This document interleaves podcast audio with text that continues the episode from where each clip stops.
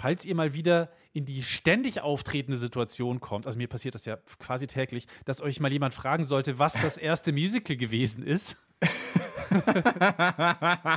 Passiert dir das nicht? Ja, stimmt. Das ist, so? Ja, klar, ich gehe zum Bäcker und jemand fragt mich, äh, Entschuldigung, also was war eigentlich das erste Musical? Außerdem, wie wird das Wetter morgen? Was für Semmeln möchten Sie und was Eben. kostet der Fisch? Das sind so die Fragen, immer, die ich jeden Tag gestellt bekomme. Dann stehst du jeden Tag doof da und genau das will ich vermeiden. Ja.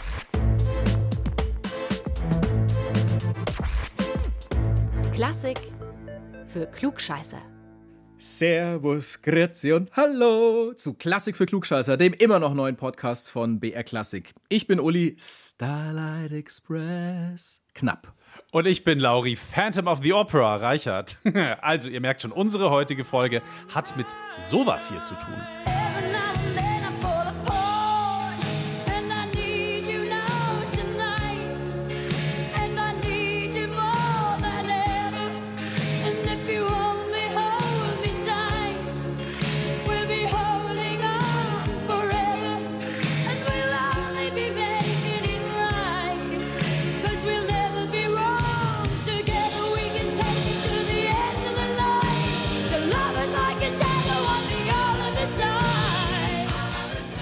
The Phantom of Bonnie Tyler. Ein Bonnie Tyler Musical. Wann ist es? Wo ist es? Ich gehe auf jeden Fall hin.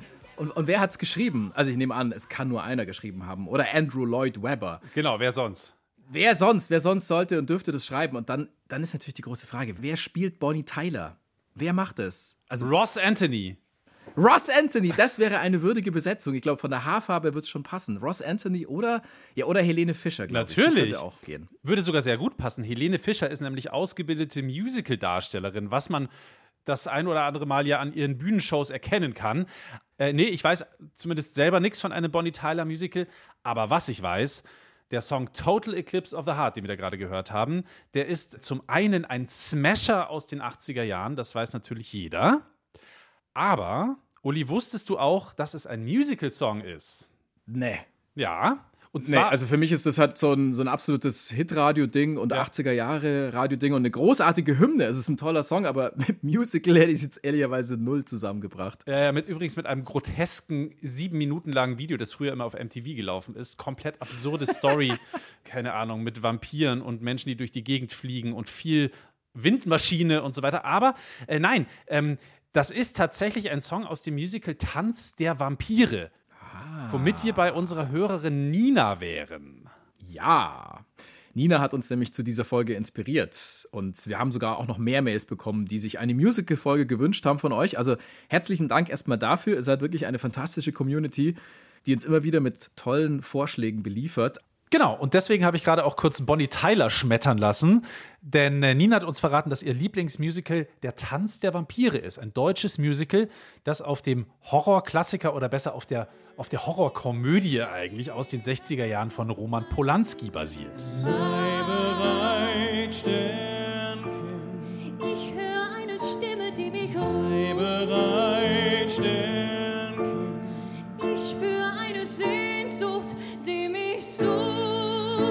Verlieren heißt sich befreien. Du wirst dich in mir erkennen. Was du erträumst, wird Wahrheit sein.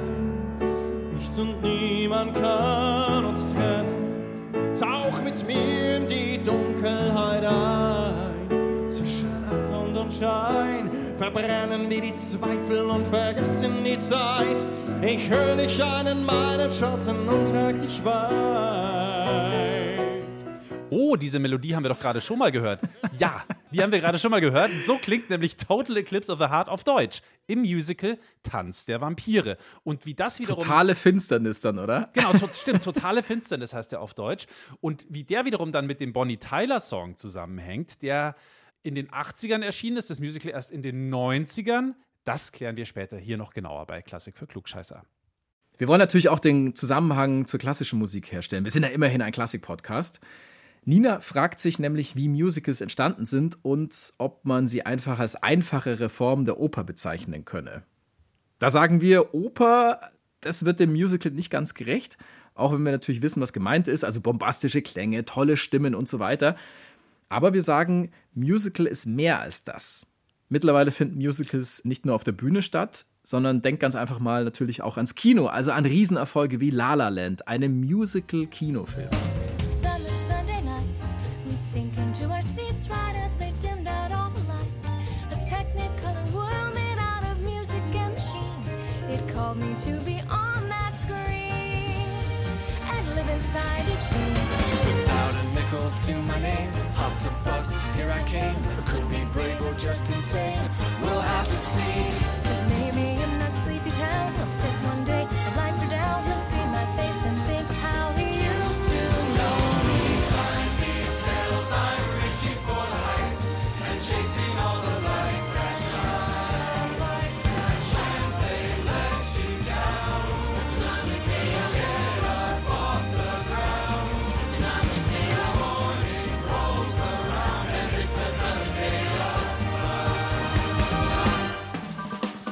Das ist Another Day of Sun. Das ist der Eröffnungssong bei La La Land. Falls ihr den Film nicht gesehen habt, schaut ihn euch an oder schaut auch einfach nur diese Anfangssequenz an, wie die da tanzen und zwar in Los Angeles auf so einer riesigen Straße außerhalb der Stadt, beziehungsweise die so durch die Stadt hindurchführt. Das ist spektakulär. Und noch ein Tipp: Schaut euch das Making-of zu dieser Anfangsszene an. Ich habe das vor ein paar Jahren schon getan. Da erklären die, wie sie es gemacht haben, nämlich sie mussten die Straße ja sperren, hatten dann aber, glaube ich, nur einen Versuch, um das alles zu drehen. Also das ist ziemlich irre, diese Logistik dahinter. Das war ein großer Erfolg. Oder auch die Neuauflage von West Side Story war ja neulich auch erst wieder im Kino, also vor einem guten Jahr. Und die Regie hat da jetzt nicht ein ganz unbekannter Regisseur geführt, nämlich Steven Spielberg. Und dann gibt es natürlich noch einen Haufen Serien, wo auch ganz gerne mal gesungen wird. Also zum Beispiel Emily in Paris oder Riverdale. Oder ich erinnere mich an The Crown in der vierten Staffel. Da gibt es eine Folge, in der Prinzessin Diana was aus Cats singt. Als Geburtstagsüberraschung für Prinz Charles. Spoiler, kommt bei Charles nicht so gut an. Er steht nicht so auf Musicals. Oder in How I Met Your Mother gibt es auch mal eine ganze Musical-Folge, glaube ich sogar. Da wird auch viel gesungen und getanzt. Also zumindest in dieser einen Folge. Also, wie gesagt. Ja, oder halt auch bei den Simpsons, die legendäre Stimmt. Folge mit der Monorail, also wo diese komische Bahn in den Ort kommt. Monorail, das ist auch eine Folge, die komplett als Musical gedacht ist und gespielt ist. Oder dann gibt es noch eine mit A Streetcar Named Desire, glaube ich. Ist auch eine Simpsons-Musical-Folge. Also, das, ihr merkt schon, in der amerikanischen Popkultur oder auch in der britischen, da kommt das ziemlich oft vor. Ich bin ja, ich bin ja äh, tatsächlich voll des Respekts für Menschen, die Musical-Darsteller sind. Die müssen nämlich einiges drauf haben. Und es ist auch ganz schön anstrengend für alle, die da mitspielen wollen und die sich durchsetzen wollen im Musical-Business. Da muss man was drauf haben, da muss man zäh sein, so wie Veronika Hörmann. Die hat sich durch die harte Musical-Ausbildung an der Bayerischen Theaterakademie in München durchgeschlagen. Monty, sie wird hinreißend sein, eine kleine, eine feine. Dann macht alles Sinn, Gott sei Dank, sie ist. Wir hatten Ballett, Jazzdance, Steppen, Modern. Und das geht dann so vier, fünf Stunden am Vormittag. Dann gibt es schnell die Musical-Dusche, wie wir das genannt haben, weil es zum richtigen Duschen keine Zeit war. Einmal so die Deo-Flasche von oben nach unten über den Körper gezogen. Die gute alte Deo-Dusche. Auch Festival-Dusche übrigens genannt. Kenne ich auch. Ugh. Geht manchmal nicht anders. Aber da sieht Ja. man schon echt, das ist ein tighter Tagesablauf. Ach, erstmal fünf Stunden irgendwie Steppen, Modern, Jazz, Ballett und so weiter und so fort. Und dann mal ganz kurz duschen, weil geht sofort weiter. Ja, und Veronika wird uns später auch noch erzählen, dass es halt vor allem dann gern mal auch noch in deiner Freizeit weitergeht. Wenn du eigentlich schon einen Zwölf-Stunden-Tag hinter dir hast, dann sollst du auch noch was für deine Stimme tun und äh, Rollen lernen und so weiter. Also, das ist schon ziemlich, ziemlich hart. Wir haben gerade Veronika ja in Aktion gehört. Sie ist seit einigen Jahren etablierte Musical-Darstellerin. Wir haben sie gerade gehört im Musical Liebe, Mord und Adelspflichten. Da singt sie die Sibylla Hallward. Jetzt aber erstmal wollen wir wissen, wo das Musical eigentlich herkommt. Nämlich die Anfänge des Musicals. Don't bring a frown to old Broadway. Now you got a clown on Broadway. Your troubles there, they're out of style for Broadway. Always. Gene Kelly war das gerade aus dem Film Singing in the Rain, aber es war natürlich nicht das Stück Singing in the Rain, das kennt glaube ich jeder, sondern Broadway Melody. Broadway. Der Begriff ist auch gerade im Stück ja schon mehrfach gefallen. Broadway in Manhattan, ganz nah am Times Square, also mitten in New York City. Ich war schon dort und ich habe da das zweite Musical meines Lebens gesehen. Es war The Phantom of the Opera von Andrew Lloyd Webber. Das war irgendwann in den 90er Jahren. Da war ich mit meinen Eltern und mit meinem Bruder im Urlaub in den USA. Und es war wirklich ein Wahnsinnserlebnis, dieses Stück da zu sehen. Ich erinnere mich noch an eine Szene kurz vor Schluss, wie das Phantom auf einmal verschwindet und kurz darauf ist es wieder da und zwar ganz oben unterm Dach quasi unter den Scheinwerfern taucht es wieder auf. Ich glaube, es war kein so ein wahnsinniger Special-Effekt. Die Macher haben, glaube ich, einfach nur ein bisschen die Aufmerksamkeit woanders hin verlagert. Also keiner schaut in dem Moment aufs Phantom und schaut woanders hin und zack ist es weg. Es war auf jeden Fall ein tolles Erlebnis. Am Broadway, da gibt es zig Theater. Also eins reiht sich da ans nächste auf, so muss man sich's vorstellen. Und wer als Touri jetzt am Times Square unterwegs ist, der wird ziemlich sicher angesprochen, ob er nicht heute Abend eine Show sehen will am Broadway. Ja, da sieht man auch mal, die Dinger müssen voll werden, gell? sonst rechnet sich das alles. Ja, exakt. Da kommen wir später ja auch noch genauer drauf, wie das funktioniert. Aber das ist wirklich so ein, ja, du bist einfach angelabert, ob du nicht Bock hast, heute Abend ein Broadway-Stück zu sehen. Anfang des 19. Jahrhunderts, da waren es um die 90 Theater auf dem Broadway. 90 Stück, muss man sich vorstellen. Natürlich sind dann auch einige eingegangen mit der Zeit oder zerstört worden. Mittlerweile sind es noch etwa halb so viel, nämlich 41. Aber hey, Menge, immer ja. noch 41 Theater auf engstem Raum. Wo gibt's denn sowas? Und ich gebe zu bedenken, man kann jetzt nicht einfach nur ein Theater auf den Broadway pflanzen und dann ist es ein Broadway-Theater. Da gibt es mehrere Bedingungen. Eine ist, das Theater muss mehr als 500 Plätze haben. Dann muss man einen speziellen Vertrag mit der sogenannten Broadway League abschließen. Nur dann ist es auch ein Broadway-Theater, also on Broadway. Alles andere ist off Broadway, zählt also offiziell nicht mehr dazu zum Broadway. Wir gehen jetzt noch ein Stück weiter zurück, nämlich ins Jahr 1735. Da hat das erste Theater auf dem Broadway in New York aufgemacht, mitten in Manhattan. Seitdem ist dieser Ort die Wiege aller Musicals, kann man sagen. Und das finde ich tatsächlich sehr erstaunlich. Also die Geschichte des Musicals die ist eigentlich auch schon sehr, sehr alt. Man denkt ja irgendwie immer so an, an Alexander Klavs als Tarzan mit seinen angeklebten Dreadlocks oberkörperfrei, der dann in irgendeinem extra hingepflanzten Musical-Theater-Mehrzweckbau singt oder so. Oder an König der Löwen in diesem extra dafür errichteten Theater in, äh, an der Elbe in Hamburg oder so. Aber in Wahrheit. Also da muss ich einhaken, ich denke nicht an Alexander Klavs, wenn ich an Musical denke.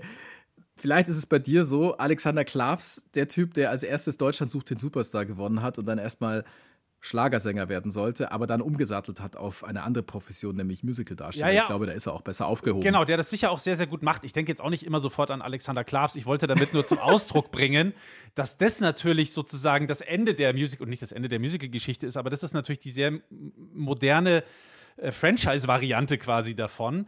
Aber in Wahrheit müssen wir wahnsinnig weit zurückgehen und zwar in die USA der zweiten Hälfte des 19. Jahrhunderts, also ungefähr 100 Jahre nachdem der Broadway nachdem am Broadway die ersten Theater aufgemacht haben, geht es mit dem Musical los. Also da wird so langsam ein Genre immer populärer, das sich Musical Comedy nennt.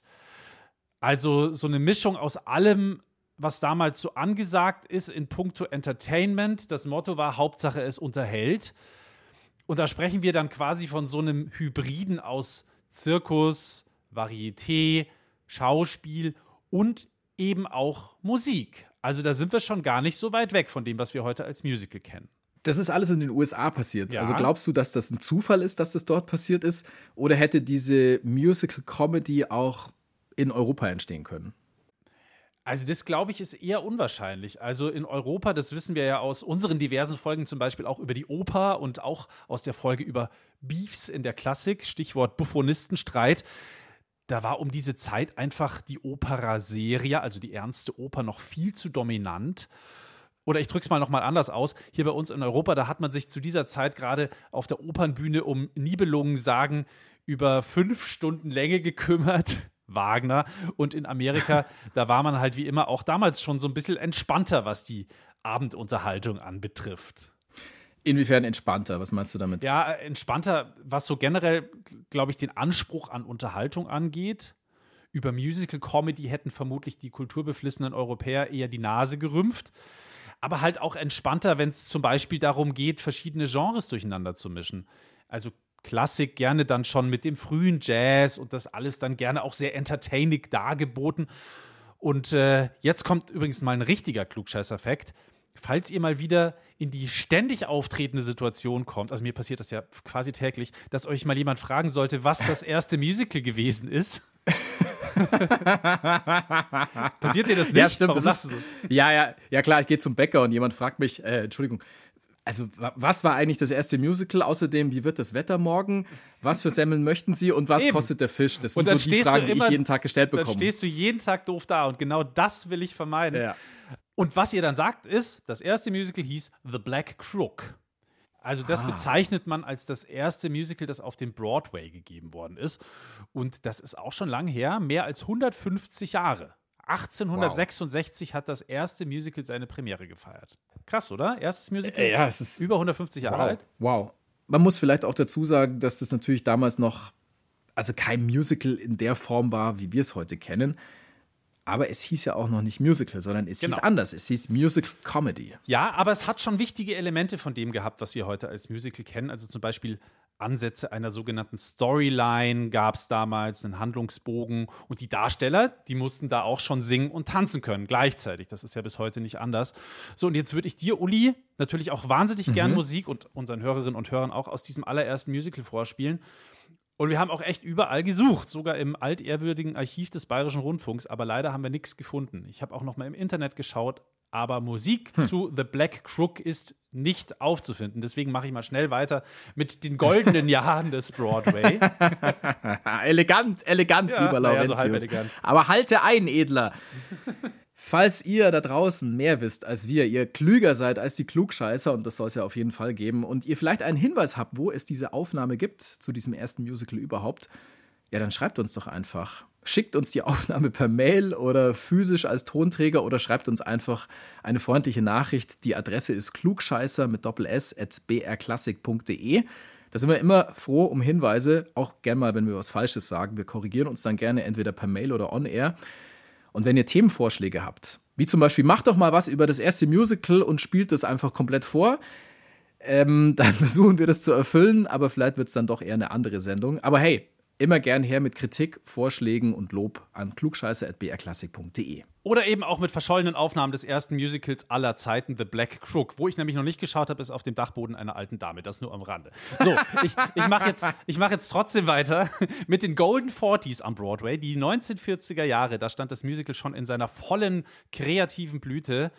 Da waren es schon so richtige musikalische Dramen mit einer komplexen Handlung. Und das erste Musical, und das können wir jetzt vorspielen, dieser modernen Art, das ist Showboat aus dem Jahr 1927. Da hören wir gleich rein. Jetzt erstmal noch die Story hinter Showboat. Das spielt Ende des 19. Jahrhunderts in den Südstaaten der USA. Und natürlich gibt es eine Love Story, was sonst. Aber es geht tiefer. Es geht viel um ethnische Konflikte, es geht um Ehebrüche und es geht auch um das Theaterleben.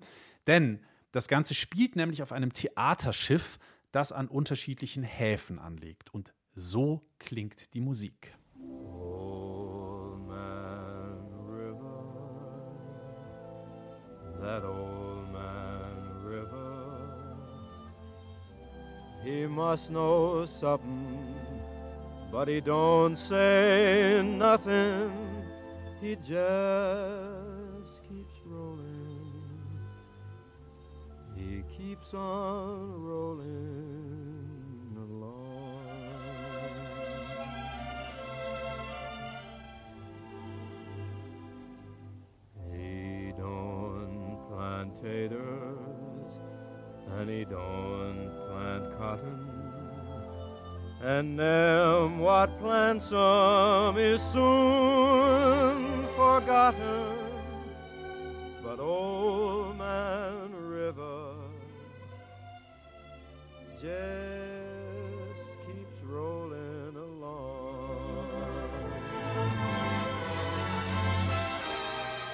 Stimme wie ein Frank ganz. Sinatra, oder? Ja, Frank Sinatra. Eine Stimme wie ein, wie ein ganz angenehm aufgewärmtes Massageöl. Oh. Old, Old Man River haben wir da gerade gehört aus dem Musical Showboat, gesungen von ja, The One and Only Frank Sinatra. Sehr schön. Ich habe einen kleinen klugscheißer Fun Fact für zwischendurch. Do it. Eine kleine Frage. Du kannst es 100 Pro beantworten. Es gab zu dieser Zeit ein Musical, das sehr gut angekommen ist. Oklahoma hieß es. Und das hat den Menschen in Oklahoma so gut gefallen, dass sie den Titelsong aus diesem Musical zu ihrer Hymne erklärt haben. Also zur Hymne des Staates Oklahoma. 1953 war das.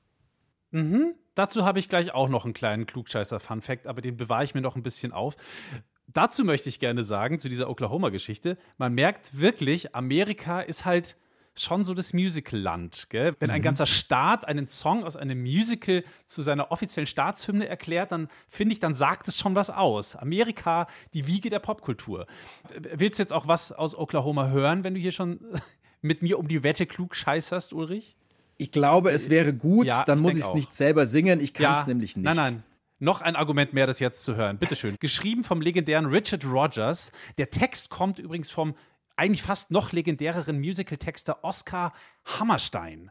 Das ist ein Ausschnitt aus Oklahoma, ein Musical aus den 40er Jahren und diese Aufnahme ist aus dem Jahre 1943, also schon sehr, sehr alt.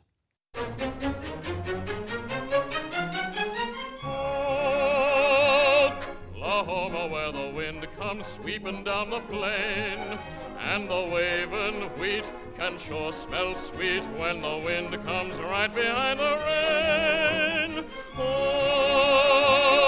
Oklahoma, every night, my honey lamb and I sit alone and talk and watch a hawk making lazy circles in the sky. So, Oklahoma. Wie wir ja gerade von Uli Geil. Knapp gelernt haben, wurde das dann irgendwann auch, ich glaube, in den 50er Jahren zur Hymne des Staates, des US-Bundesstaates Oklahoma gewählt von den Bürgern. Und dann hat Oklahoma nochmal eine Hymne gesucht, und zwar im Jahr 2009 per Online-Voting. Und gewählt wurde nicht Oklahoma von Richard Rogers, sondern ein anderer Song. Was glaubst du, welcher Song das ist? Ja, also wenn es um den Staat Oklahoma geht, dann glaube ich, es ist Sweet Home Alabama. Das wäre sehr sinnvoll. Nein, das, äh, das, das hier wurde damals gewählt.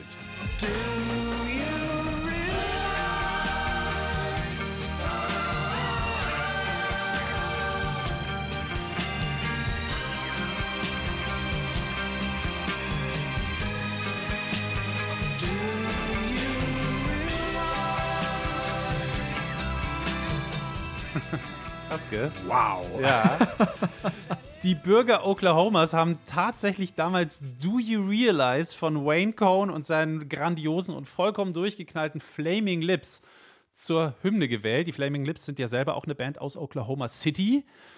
Und ich finde, das zeugt von einer Menge Geschmack und auch ein bisschen von Mut. Das ist ja doch ein toller, aber auch recht abgedrehter Indie-Rock-Song und gar nicht mal so unkomplex. Es sind viele Verschiebungen drin. Ähm, ich habe den selber mal mit Freunden vor ein paar Jahren auf einer Hochzeit eines anderen Freundes gespielt, der großer Fan dieser Band äh, ist. Und das war, sagen wir mal, interessant. War aber auch schon spät am Abend. Kann also auch daran gelegen haben. Naja, also jedenfalls fanden diese Wahl dann die Republikaner des Staates Oklahoma nicht so toll. Und sie wollten den Song gar nicht haben als Hymne. Und dann hat man sich irgendwie darauf geeinigt. Jedenfalls wurde er dann doch zum offiziellen Rocksong von Oklahoma gemacht, Do You Realize? Und das war er dann auch in einem höchstoffiziellen Status, zumindest bis vor ein paar Jahren. Dann wurde er irgendwann wieder abgewählt. Der offizielle Rocksong von Oklahoma bis Ja. vor ein paar Jahren. Genau.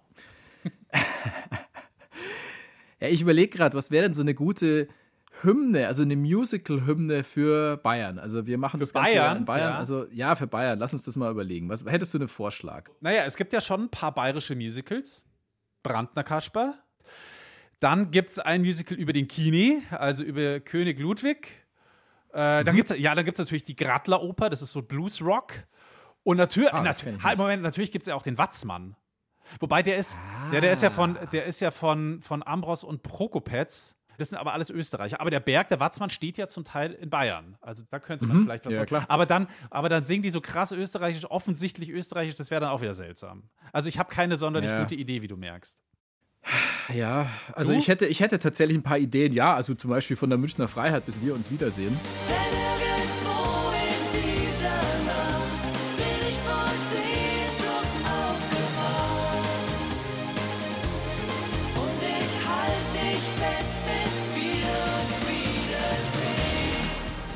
das ist doch kein musical Das wäre so ein.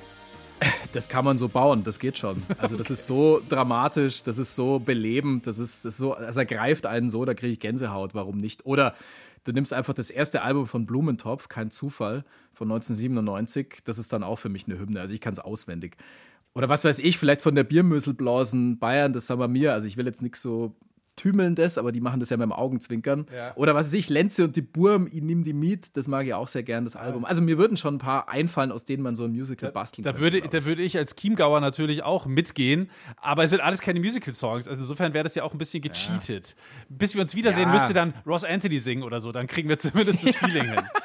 Naja, gut. Also, wenn ihr dazu Ideen habt, unsere E-Mail-Adresse kennt ihr klugscheißer.brklassik.de. Also auch hier gerne eine bayerische Musical-Hymne, immer gern genommen. Wir spielen sie dann auch beim nächsten Mal, wenn ein ordentlicher Vorschlag kommt. So, aber jetzt wieder zurück zur Geschichte des Musicals. Es gibt ja natürlich auch noch andere Formen des Musiktheaters, aber das Musical, das grenzt sich von diesen anderen Musiktheater-Genres vor allem durch seine Machart ab. Denn beim Musical ist wie fast nirgendwo anders Teamwork angesagt. Natürlich schafft auch hier ein Komponist, eine Komponistin in Zusammenarbeit mit einer Librettistin oder einem Librettisten ein Grundgerüst, Musik und Story. Das ist bei der Oper und bei der Operette eigentlich auch so. Aber beim Musical gehört dazu eben auch die Darstellung auf der Bühne, Regisseur, Choreografie, Kostüme, Bühne, die arbeiten alle schon an der Entstehung mit. Und was nochmal den großen Unterschied zur Oper ausmacht, über allem steht ein Produzent, der überwacht, wie die ganze Produktion überhaupt finanziert wird. Und der auch überwacht, dass sich das irgendwie auch rechnet und dass das wirtschaftlich ist. Also wie beim Film. Genau. Genau wie beim Film. Also so läuft das in den allermeisten Fällen und natürlich auch am Broadway. Du hast ja gerade erzählt von den ganzen, wie, wie nennt man sie, Pullern, die dann, die, die pullern nicht, sondern die stehen auf der Straße am Gehsteig und versuchen dich reinzuziehen in ihr Musical. Denn da wird Wie nennst du die Puller? Ich glaube, die heißen Puller, diese Typen. Also die ziehen die Leute. Weil sie dich reinziehen. Die ziehen dich rein, genau. Also nicht zu Ja, verwechseln okay, mit gut. Pullern, dem nicht, Ja, ja. nicht so nicht bayerischen, aber irgendwie ja auch geläufigen Wort für oder, oder Pollern, wo man dagegen läuft. Richtig, nee, nee. Also der Grund, warum die da so drauf erpicht sind, dass der Laden jeden Abend brummt und voll ist, ist, weil natürlich nichts aus öffentlicher Hand subventioniert wird, wie wir das zum Beispiel auch von deutschen Theatern kennen, sondern die Broadway-Theater, die sind wirklich darauf angewiesen, dass das Publikum dieses Stück konsumiert und dass das Publikum am Ende des Abends die Kohle für die Eintrittskarten bezahlt. Es gibt natürlich auch private Geldgeber, aber man steht unter wirtschaftlichem Druck. Das ist schon eine Maschinerie, die Profit machen will und die Profit machen muss. Und das ist nicht unbedingt immer das Schlechteste, denn aus dieser Musical-Maschinerie ist eine Menge tolles Zeug rausgekommen. Wir können natürlich mal wieder nicht alles aufzählen, das ist klar, aber wir können auf jeden Fall mal ein paar prominente Beispiele geben. An wen denkst du, Uli, zum Beispiel, wenn du nach einem berühmten Musical-Komponisten gefragt wirst, beim Bäcker oder beim Fischkaufen? Ja, äh, natürlich an Andrew Lloyd Webber, ganz klar. Ähm, ich denke aber auch an Andrew Lloyd Webber Ja. und an Andrew Lloyd Ja, Webber. genau, den darf man auf keinen Fall vergessen. Zu dem kommen wir auch gleich noch. Aber einer der allergrößten ist, hier auch schon sehr oft vorgekommen, Leonard Bernstein. I like to be in America. Okay, by me in America. Everything free in America. For a small fee in America. Buying credit is so nice. One look at us and they charge twice. I have my own washing machine. What will you have though to keep clean? Skyscrapers bloom in America. Cadillac zoom in America. Industry boom in America. Twelve in a room in America.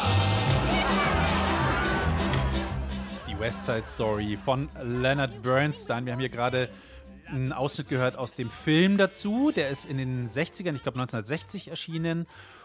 Das Stück selbst ist auf die Bühne gekommen schon ein paar Jahre früher, 1957. Und ja, die meisten kennen die Geschichte. Das ist so eine moderne Adaption von Romeo und Julia, ist angesiedelt in den Slums einer großen Stadt in den USA. Und noch erfolgreicher als das Musical war der Film, aus dem wir da gerade einen Ausschnitt gehört haben. Die erste Version aus den 60ern, die hat gleich mal zehn Oscars abgeräumt. Und vorletztes Jahr gab es ja die Neuauflage, von der hast du auch gerade gesprochen. Regie geführt hat Steven Spielberg. Und die ist auch in diverse Kategorien für die Oscars in diesem Jahr nominiert. Das, was wir gerade gehört haben, das hat ja noch einen ja, großen klassischen Anteil, also musikalisch gesehen. Es klingt sehr orchestral für ein Musical, wenn wir auf heutige Maßstäbe Ja, gucken, oder? Genau, genau. Aber in den 60ern, also kurz drauf, kommt dann auch die Rockmusik ins Musical. Und dafür ist er verantwortlich. Ich glaube, der Name ist bisher noch nicht genannt worden. Andrew Lloyd Weber. ähm, und da natürlich, da war er sehr jung, ich glaube 24, als er es geschrieben hat, sein Musical Jesus Christ Superstar.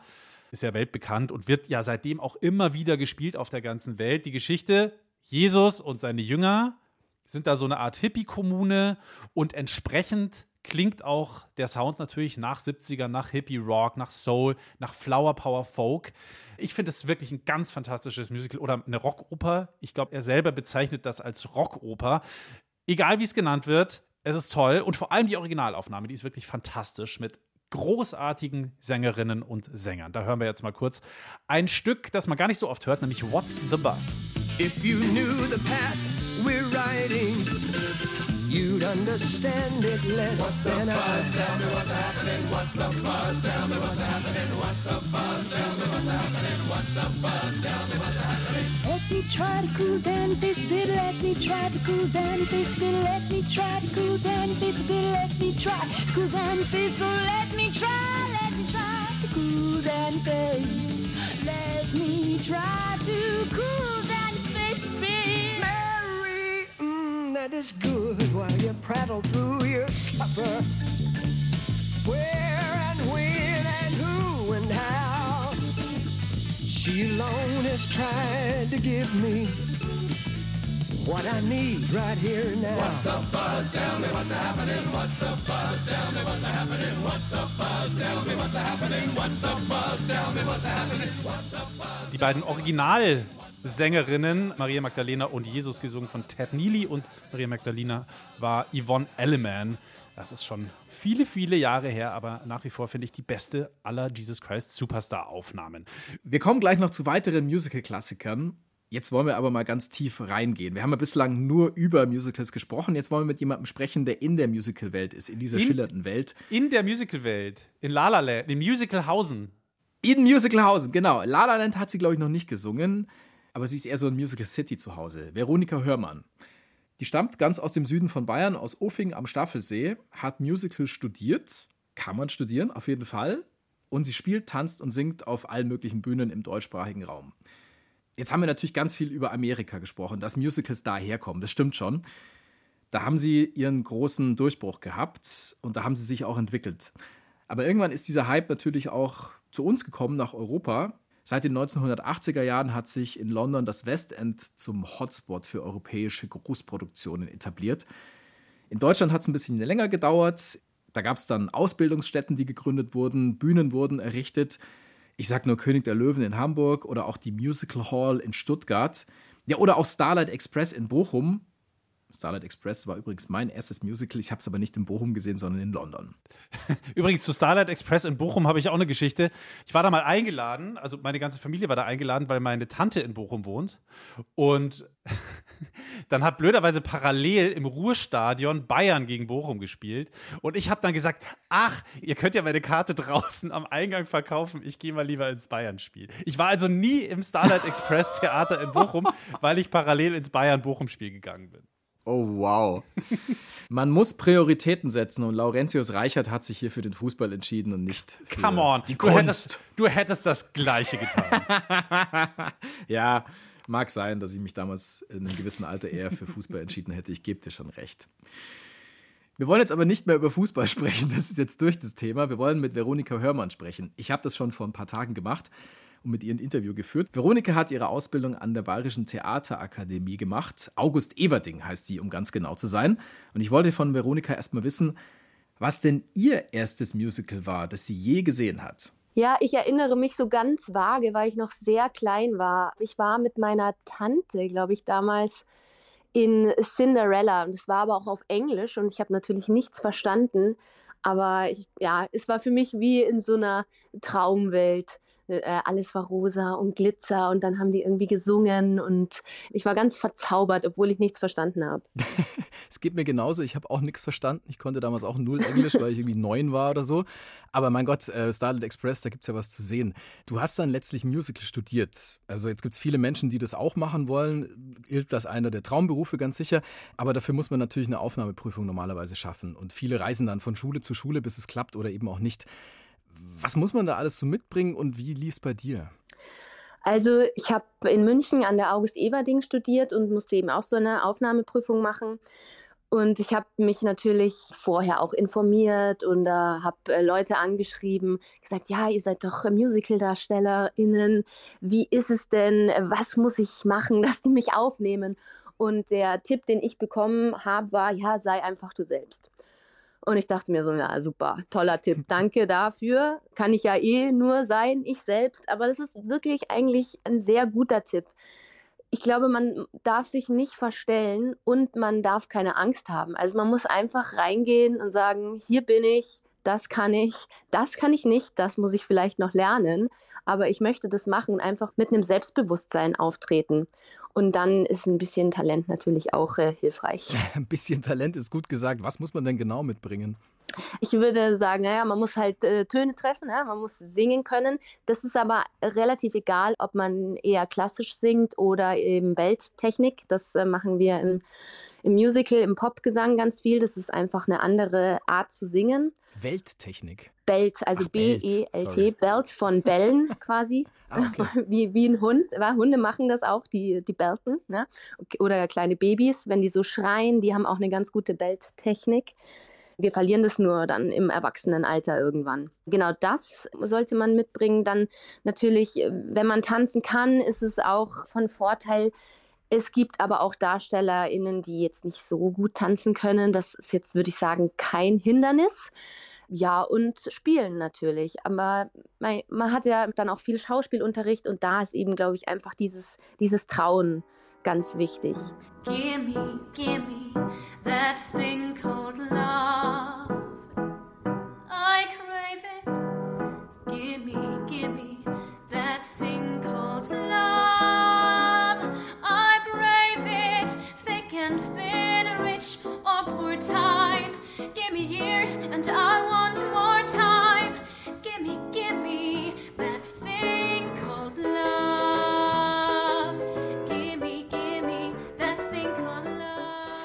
Und dann hast du das vier Jahre lang gemacht, das Studium an der Bayerischen Theaterakademie. Wie kann man sich da so einen typischen Tag vorstellen im Studium? Anstrengend, sehr anstrengend. Also es geht in der Früh los, erstmal mit Tanz. Wir hatten Ballett, Jazzdance, Steppen, Modern. Und das geht dann so vier, fünf Stunden am Vormittag. Dann gibt es schnell die Musical-Dusche, wie wir das genannt haben, weil es zum richtigen Duschen keine Zeit war. Einmal so die Deo-Flasche von oben nach unten über den Körper gezogen. Und dann hatten wir Theorieunterricht danach meistens. Also Gehörbildung oder Klavier hatten wir auch. Dann Musical-Geschichte, Theatergeschichte, sowas, wo man mal kurz durchatmen kann und nur zuhört. Dann gibt es äh, Gesangsunterricht, Einzelstunden und auch Chor, also alle zusammen. Und abends war dann drei Stunden Schauspiel ungefähr. Da ist man dann auch den ganzen Tag beschäftigt. Wow, okay, das klingt wirklich nach einem sehr vollen Tag. Und wie groß ist da der Leistungsdruck? Also ihr habt ja wahrscheinlich innerhalb der Klasse schon irgendwie so einen gewissen, naja, vielleicht Konkurrenzdruck oder so. Also mit welchem Druck geht man da rein in so ein Studium? Ja, das ist eine gute Frage. Also in meinem Jahrgang fand ich es jetzt nicht so schlimm, weil wir sehr verschiedene Typen waren, sowohl vom Aussehen als auch von der Stimme. Da habe ich jetzt nicht so den Druck verspürt. Aber ich, als ich dann die erste Masterclass von allen Jahrgängen mitbekommen habe, habe ich schon ein bisschen Angst bekommen, weil, wie gesagt, ich komme aus Uffing, kleines Dorf und irgendwie alle sagen, wow, du kannst so toll singen und mach das und äh, das wird super. Und ja, mit dem Gefühl bin ich ja auch ins Studium gestartet und plötzlich sind da so viele Leute mit so viel Talent und du denkst, okay, ich bin doch nicht die Einzige, die das kann und äh, mit diesen Menschen muss ich mich jetzt messen was ja dann später, wenn du fertig bist, dann noch mal viel mehr wird. Aber in diesem Schulkosmos habe ich da schon tatsächlich mehr Druck verspürt. Okay, und wie kommt man mit sowas klar? Ich habe angefangen, Yoga zu machen. Das war so ein Tipp von meinem Sprechlehrer, weil beim Yoga arbeitet man ja auch viel mit der Atmung, was eh für Singen und für Sprechen ja ganz wichtig ist. Und äh, habe angefangen zu meditieren und das hat mir geholfen. Also mache ich bis heute noch. Bin da ganz vorn dabei. habe immer meine Yogamatte dabei. Ja, das klingt gut, das klingt absolut sinnvoll. Ja, und dann hast du es tatsächlich geschafft und bist auf Bühnen in Deutschland unterwegs, quer durchs Land und tourst demnächst auch durch Deutschland, Österreich und die Schweiz mit Fuck You Goethe, mit der Musical-Version von dem Film.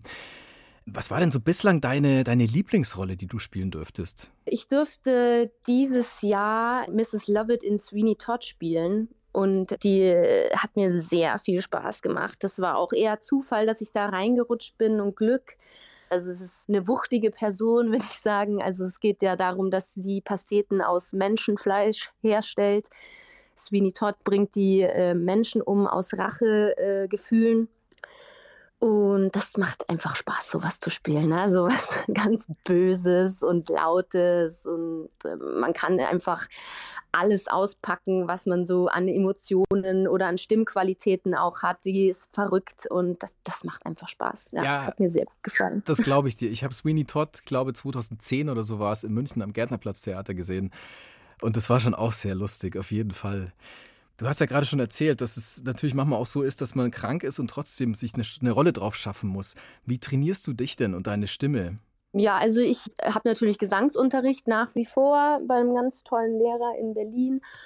Ja, und sonst äh, natürlich vor der Probe einsingen oder nach der Probe auch gern mit Lachsvox, falls dir das was sagt. Ist das so ein, so ein Blubberschlauch zum Entspannen der Stimmbänder. Aber wir haben ja Glück im Musical, dass wir mit Mikrofonen singen. Also ich glaube, ein Opernsänger muss schon mehr Stimmhygiene betreiben als wir jetzt im Musical. Wir alle müssen ja in irgendeiner Form mit unserer Stimme arbeiten und wenn gerade Erkältungszeit ist und so weiter, dann ist es immer besonders schwierig. Was hast du für Mittelchen dabei? Also gibt es da irgendwas Spezielles, einen speziellen Tee oder was zu lutschen oder eine Übung, die hilft? Also ich habe immer Salbeitee dabei oder so einen kleinen äh, Inhalator mit Kochsalzlösung ja, zum Inhalieren, dass die, die Stimme schön feucht bleibt. Und äh, ja, ansonsten glaube ich, habe ich auch einfach Glück, dass meine Stimmbänder relativ robust sind und äh, das bisher, toi toi toi, gut mitmachen alles. Boah, ich bin teilweise, wenn ich eine Woche durchmoderiert habe oder so, dann spüre ich meine Stimme und da muss ich nicht singen, sondern nur hin und wieder reden. Also ich stelle mir das schon hart vor, mit der Stimme dauernd auf so einem Top-Niveau abzuliefern. Aber wir haben ja jetzt ein paar Insider-Infos von Veronika. Den Salbeitee, den werde ich auch noch mal ausgraben. Ja, der ist absolutes Pflichtmittel. Wir sprechen gleich nochmal mit Veronika und da geht es dann um die aktuelle Produktion, in der sie spielt, nämlich in der Musical-Version von Fuck You Goethe. Kennen viele wahrscheinlich aus dem Kino. Das ist ein recht modernes Musical. Es gibt aber auch Musicals, die schon jahrelang immer und wieder aufgeführt werden, jeden Abend. Und es liegt sehr oft natürlich nicht nur an der Leistung von so Darstellerinnen wie Veronika, sondern ganz einfach auch an der Musik. Ja, weil die wahnsinnig bekannt geworden ist zum Teil. Musik aus Musicals hängt nämlich oft mit bekannten Pop-Songs zusammen. Musicals existieren nämlich nicht in einer kleinen abgeschlossenen Musical-Welt, sondern da gibt es ziemlich oft auch Berührungspunkte mit den Charts und mit großen Popstars. Ich denke da jetzt zum Beispiel noch einmal an Total Eclipse of the Heart von Bonnie Tyler. Haben wir gerade ja vorhin schon gehört. Ein Riesenhit aus dem Jahr 83. Das Original ist übrigens über sieben Minuten lang und man hat dann so ein Radio-Edit gemacht. Also das Lied dann extra fürs Radio gekürzt damals, weil sonst hätten das die ganzen großen Mainstream-Stations nicht spielen können. Sieben Minuten macht kein Mensch in einem großen Radiosender. So klingt noch mal ganz kurz das Original Total Eclipse of the Heart von Bonnie Tyler.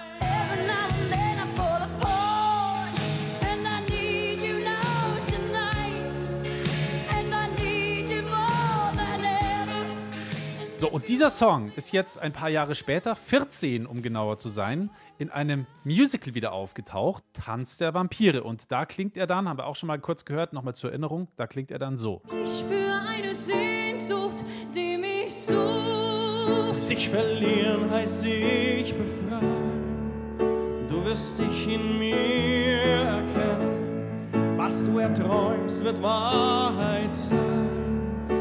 Nichts und niemand kann uns trennen. Totale Finsternis, so heißt dieser Song im Tanz der Vampire. Wir haben gerade die Wirtstochter Sarah gehört im Duett mit dem Vampirfürsten Graf von Krolok, der sie nur für sich haben will.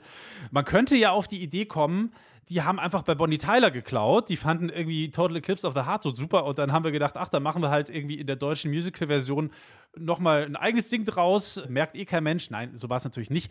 Die deutsche Musical-Version ist tatsächlich erst Ende der 90er erschienen, der Song in den 80ern und geklaut hat hier auch niemand, sondern der Komponist von Total Eclipse of the Heart heißt Jim Steinman. Der hat diesen Song selber geschrieben, ganz ursprünglich übrigens mal für Meatloaf. Der wollte den dann nicht singen, dann hat ihn Bonnie Tyler gekriegt. Durch sie wurde er dann zum Welthit. Und Jahre später hat Jim Steinman dann den Auftrag bekommen, die Musik für dieses deutsche Musical Tanz der Vampire zu schreiben. Und da hat er sich dann an seinen alten Song erinnert und hat ihn einfach nochmal eingebaut. Sehr praktisch eigentlich. Zwei Fliegen dann gleich mit einer Klappe geschlagen und ohne viel Aufwand mega viel Geld abgesahnt. Und vor allem auch nochmal erfolgreich gewesen mit dem Lied. Totale Finsternis ist 2006 nämlich von einem Musical- und Fernsehpublikum zum größten Musical-Klassiker aller Zeiten gekürt worden. Also eine sehr gelungene Zweitverwertung, wie man so schön sagt. Gute B-Seite. Hat sich gelohnt. ich habe ein anderes Beispiel. Es gibt ja noch ein paar mehr Pop-Songs, die sich in Musicals verstecken. Der hier zum Beispiel.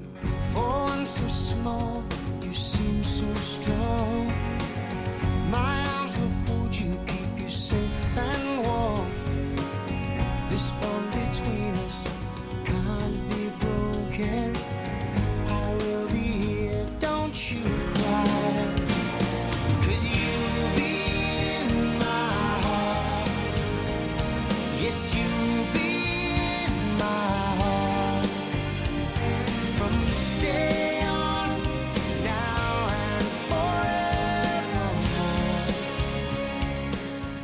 You'll Be in My Heart von Phil Collins.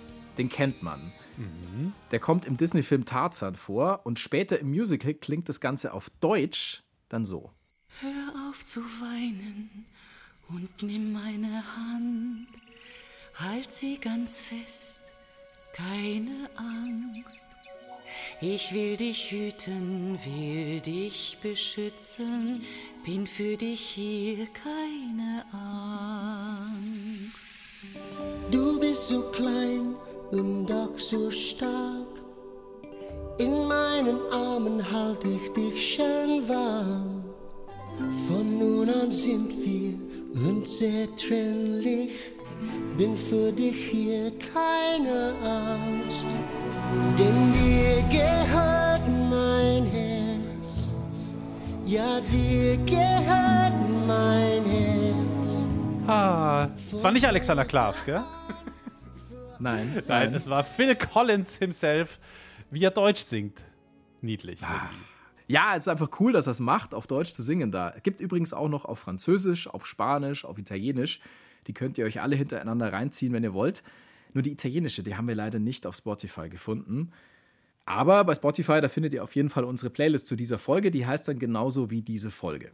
Phil Collins hat sogar einen Oscar bekommen für You'll Be in My Heart und zwar für den besten Song. Das war im Jahr 2000. Von der Filmversion war Phil Collins dann aber enttäuscht, weil ganz einfach der Song im Film nur gekürzt vorkommt. Das ist ja eh nur so kurz. Und das ist schon bitter. Ja, eben. Ich habe extra nachgeguckt. Der Song dauert eine Minute 36. Und da ist dann am Anfang auch noch so ein bisschen atmosphärisches Dschungelgeraschel dabei und so weiter. Also du kannst es auf 1,30 locker kürzen. Und selbst das war denen noch zu lang im Film. Aber hey, 30 Filmsekunden sind da natürlich ziemlich viel Holz. Und da war er dann einfach enttäuscht, der Phil, dass halt nur eine Minute drin ist. Aber der Song hat es trotzdem natürlich auch in die Charts geschafft. Und später hat Collins dann die komplette Musik für das Musical geschrieben, also letztlich dann doch wieder alles gut. Ob so ein Musical jetzt insgesamt ein guter Move ist und ein Erfolg wird, das sieht man in den USA übrigens immer ganz gut daran, wie viele Tony Awards so ein Musical gewinnt. Tony Awards ist der Theater-Oscar in den USA. König der Löwen hat sechs Tony Awards bekommen. Damit ist König der Löwen aber nicht das erfolgreichste Musical. Die meisten Tony Awards aller Zeiten, also bislang zumindest, hat das Musical The Producers bekommen. 2001 war das. The Producers war in 15 Kategorien nominiert und hat zwölfmal gewonnen. Klingt so. He's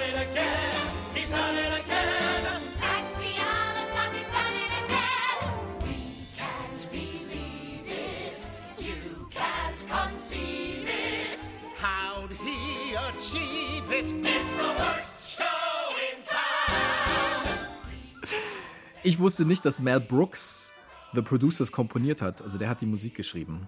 Ja, Mel, Mel Brooks, Brooks, kann anscheinend alles. Der, Der kann kann, alles. geile Filme machen und der kann mal Musik schreiben. Das ist Ja. schon krass. Großer Erfolg bei den Tony Awards.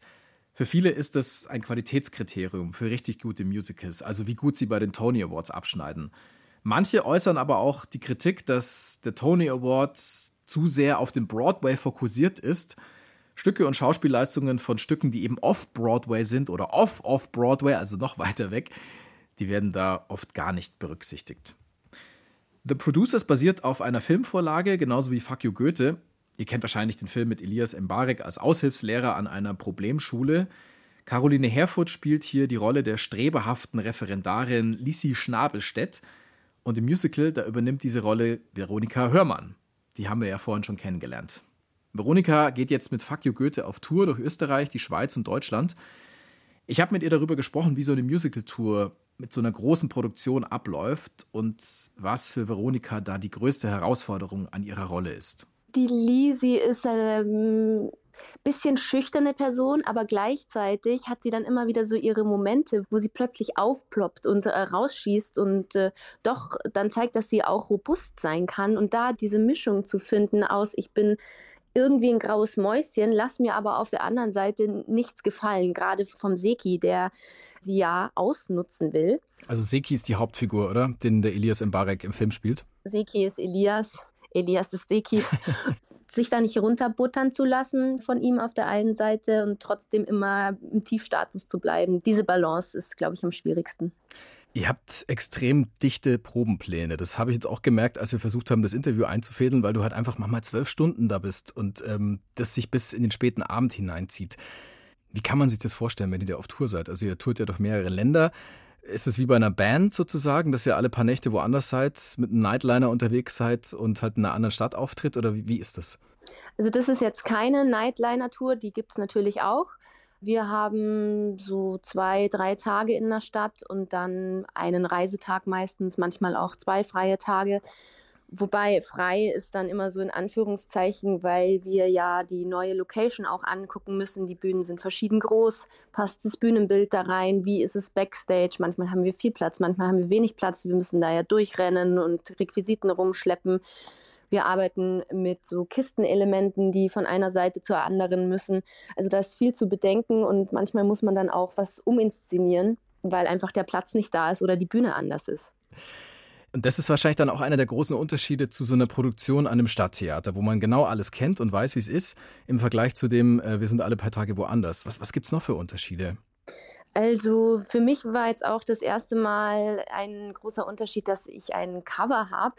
Das heißt, die Nele Neugebauer heißt äh, die tolle Kollegin, die ist im Ensemble. Plus sie lernt noch die Rolle der Frau Gerster, das ist die Direktorin, und sie lernt meine Rolle, die Lise Schnabelstedt. Und sie wird dann auch ein paar Shows übernehmen, dass ich dann auch mal frei habe. Und die Leute muss man natürlich auch parallel noch mit einlernen. Also das heißt, wir haben noch dann parallel Proben, wenn wir abends Vorstellungen haben, wo die Cover dann eingearbeitet werden. Und natürlich wird dann ihre Position frei, dann rutscht jemand anderes nach. Wir haben vier Swings dabei, vier Off-Swings. Das heißt, die sind immer da, falls auch mal jemand krank ist und lernen sehr viele verschiedene Tracks, sehr viele verschiedene Positionen dass die Show quasi immer laufen kann und jemand einspringen kann, wenn irgendwas passiert. Ich habe auch gelesen, dass du an der Freilichtbühne in Augsburg gespielt hast. Ich komme nämlich daher, deswegen frage ich. Und ich war da ab und zu auch mal bei Vorstellungen. Also es ist schon länger her, es sind ja auch manchmal Konzerte. Was macht es für einen Reiz aus, unter freiem Himmel zu spielen? Natürlich erstmal das Wetter ist immer eine große Herausforderung. Wenn es regnet, ähm, dann wird trotzdem weiter gespielt. Ich muss auch sagen, ich musste immer meinen Hut vorm Publikum ziehen. Die sind ja auch nicht überdacht, zumindest in Augsburg. Mhm. Aber die bleiben sitzen, jeder hat einen Regenmantel dabei. Dann gibt, kommt erstmal das große Rascheln in der tragischsten Szene oder in der großen Liebesszene. Packt jeder irgendwie so sein Regencape aus und du denkst so, okay, ich spiele hier weiter, kein Problem, es stört mich nicht, lass dich nicht rausbringen. Aber da gibt es manchmal halt auch so super schöne Momente. Ich habe zum Beispiel Titanic gespielt in Bad Hersfeld. Und als das Schiff unterging und dann quasi die Menschen im Wasser gekämpft haben ums Überleben, fing es auf einmal an zu schütten bis zum geht nicht mehr. Und am Ende sind wir alle vorne an die Rampe und haben dieses tolle Schlusslied äh, gesungen, Leb wohl, Titanic. Und alle waren klitschnass und das ist natürlich so ein, so ein tolles Bild, ne, weil du wirklich das Gefühl hast, die kommen so aus dem Wasser raus. Die ganzen Menschen, die da gestorben sind. Und da kriegt man schon Gänsehaut. Das gibt es natürlich drinnen nicht so in der Form. Das glaube ich dir. Dann wünsche ich dir alles Gute für die Tour mit Fuck You Goethe, dem Musical. Und ja, ich glaube, viele von unseren Hörerinnen und Hörern werden dich irgendwann mal sehen oder hören. Sehr schön, da freue ich mich drauf. Ich werde da sein. Mach's gut, ciao. Bis bald, ciao. Krass, oder? Diese Titanic-Regenaktion. Hoffentlich sind danach nicht alle krank geworden. Aber nochmal Hut ab vor Veronika und vor ihren ganzen anderen Musical-Kolleginnen und Kollegen. Ich habe da wirklich großen Respekt davor. Das ist kein einfacher Job und ich glaube, man muss diesen Job sehr lieben, sonst kann man den gar nicht machen. Jetzt haben wir eine Sache noch gar nicht angesprochen und zwar das Thema Spezialeffekte im Musical. Vor allem bei diesen Großproduktionen König der Löwen, Aladdin und wie sie alle heißen. Da sind natürlich große Special Effect Masters am Start. Und bei Tanz der Vampire gibt es ja eine Ballszene im sogenannten Spiegelsaal. Und jetzt frage ich dich, Uli, als Experte des Paranormalen, warum gibt es ein Problem, wenn Vampire in einem Spiegelsaal tanzen? Kannst du dir Das, das, fragst du mich vorstellen? als anerkannten Vampirologen. Ja. Ja, äh, weil natürlich Vampire dann sehen, wie blass sie sind und das Ja, wird ihnen nicht genau. gefallen. Ja, was habe ich eigentlich für Kackzähne? Ich muss dringend mal wieder zum Kieferorthopäden. Oh nein, ja, stimmt. Nein, nein, es gibt einen sehr, sehr einfachen Trick rauszufinden. Man steht morgens auf, weiß nicht genau, bin ich jetzt ein Vampir oder nicht. Dann geht man einfach zum Spiegel. Und wenn man sich dann nicht sieht, wenn man kein Spiegelbild hat, dann ist man ein Vampir. Ah, okay. Entsprechend dürfen die Vampirdarsteller sich im Tanz der Vampire im Spiegelsaal natürlich nicht im Spiegel sehen. Und die Zuschauer dürfen sie auch nicht im Spiegel sehen, sonst wüsste ja jeder, das sind nur Schauspieler und keine richtigen Vampire, die die da Hm. einsetzen. Die Nicht-Vampire, die mit ihnen auf der Bühne stehen, die brauchen aber natürlich ein Spiegelbild. Das ist tatsächlich ein Problem. Wie soll ein Spiegel rausfiltern, wen er jetzt zeigen darf und wen er nicht zeigen darf? Gelöst haben sie das sehr, sehr clever mit einem transparenten Vorhang, der nur aussieht wie ein Spiegel. Und weil der Spiegel einfach nur ein transparenter Vorhang ist, tanzen dahinter Double die Bewegungen der Nicht-Vampir-Darsteller vor dem Spiegel spiegelverkehrt nach. Und die Vampire Wow. bekommen kein Tanzdouble und so hat man das Problem gelöst. Clever. krass. Sehr clever. Ja. Also da kann ich keinen mehr draufsetzen. Nee, wie auch. Und das ist mal so ein Special-Effekt mit echten Menschen. Das finde ich großartig. Ja. Kein Wow. CGI oder so. Okay. Damit sind wir am Ende angekommen von dieser Folge von Klassik für Klugscheißer, unserer Musical-Folge. Wir hoffen, dass sie euch gefallen hat. Wenn sie euch gefallen hat, dann lasst uns gerne einen positiven Kommentar da. Abonniert diesen Podcast in der ARD Audiothek oder bei Spotify oder wo ihr sonst so eure Podcasts hört. Ich muss immer dazu sagen, lasst uns gerne auch fünf Sterne da, wenn es fünf Sterne gibt als Bewertung. Es hilft uns tatsächlich. Und wenn ihr noch einen freundlichen Kommentar per Mail schicken wollt oder eine Anregung habt, einen Vorschlag, wie auch immer, dann gerne an klugscheiße.brklassik.de. Renata und Marc haben das getan.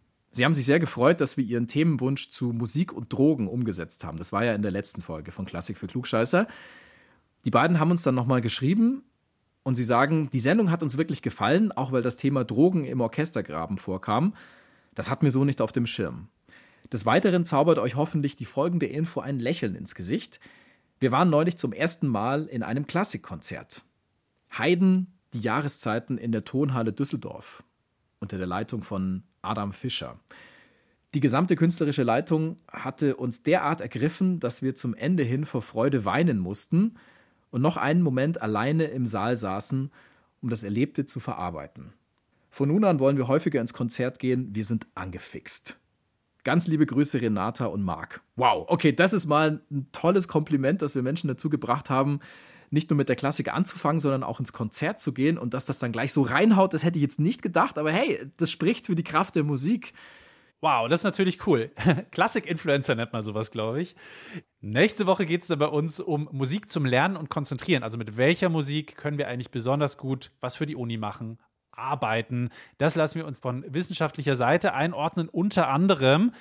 Und wir freuen uns, wenn ihr beim nächsten Mal wieder mit am Start seid. Ehrensache, oder? Ja, und bis dahin erstmal vielen Dank an unser Team. In diesem Fall ganz spezieller Dank an Svenja Wieser und Gino Tanner. Die hatten die Redaktion und die Produktion dieser Folge. Ich bin Uli Knapp. Servus. Und ich bin Lauri Reichert. Macht's gut, bis zum nächsten Mal.